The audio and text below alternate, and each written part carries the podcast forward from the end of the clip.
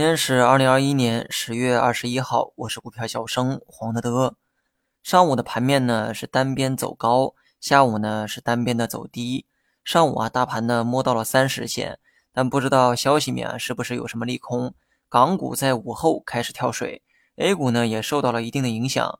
今天这个盘面呢有两大热点，一个是周期股啊，另一个是大金融。在政策敲打的情况下，煤炭股呢依旧是走出了反弹的行情。可能是因为政策哈，主要针对的是期现货市场，股市中的这个煤炭企业并没有受到同等的压制。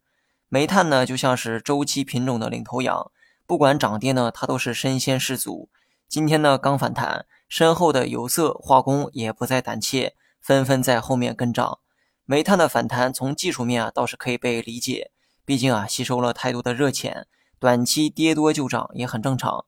不过今天这个反弹呢，显然不太符合政策面。说实话啊，我也表示没看懂政策意图啊，谁都能看清楚，就是要抑制煤价炒作。但煤炭企业的股价好像有着不一样的理解。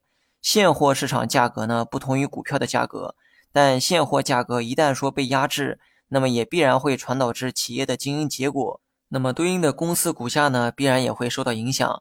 这套逻辑呢，肯定是说得通的哈。所以呢，周期股啊，我个人觉得还是不碰为妙。除非呢，你对政策有着不一样的理解，或者说有多数人不为人知的消息，否则呢，还是不要去碰运气了。除了周期股啊，大金融呢今天表现也非常突出，尤其是保险板块，可以说银行的上涨就是被保险带动的。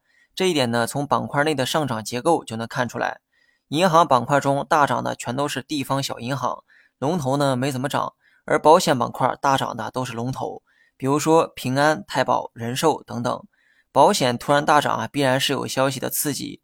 虽然保险的估值呢普遍都很低，未来呢也有估值回归的可能，但短期的大涨十有八九都是消息刺激。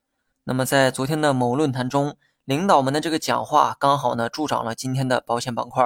原话呢是这么讲的：金融支持绿色低碳发展过程中，保险业的作用十分独特。当前针对气候风险的保险覆盖率比较低。过去十年，全球气候灾难引起的损失中，只有百分之三十被保险覆盖，剩下的缺口啊，大约呢有一点七万亿美元。未来实际需求将更大。那么这一席话呢，是直接刺激保险大涨的原因。讲话中提到的那个一点七万亿，就是指未来的市场空间。有了具体的数据做支撑，市场的这个反应呢也很激烈。龙头平安大涨百分之五点六。我们呢，先不讨论领导的这个讲话内容，只谈保险未来的价值。保险未来有投资的价值吗？我的答案呢是肯定的。这个观点啊，以前呢也说过，即便当时正处在下跌，但我的观点始终不变。保险呢，从去年开始啊，迎来了行业转型的难题，传统的模式呢，貌似达到了一个瓶颈。再叠加疫情等外部的环境因素哈，这两年保险板块的业绩普遍不佳。股价回调的这个力度啊，也是历史罕见。以上呢是保险业悲观的一面，不过股价的大幅下跌也让保险业的估值来到了历史最低水平。如果放眼长线，保险的发展还远没有达到天花板。这一点呢，参考海外发达国家呢就可以得出答案。那么相比国外，国内的这个保险覆盖率啊依旧是偏低，人们的投保意识呢也不够强，而这些都是未来的增长空间。保险呢，它当然是值得配置的。就在前几天呢，我的这个持仓中也刚好加入了保险股，这些呢在新米团啊都有过分享。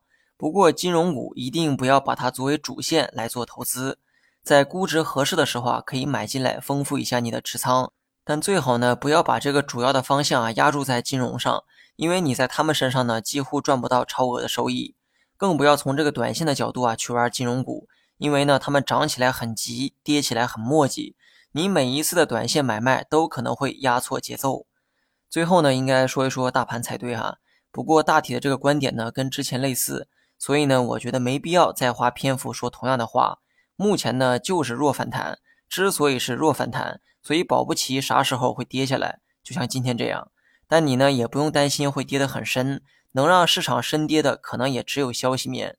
整体走势呢，依旧按照弱反弹去预期。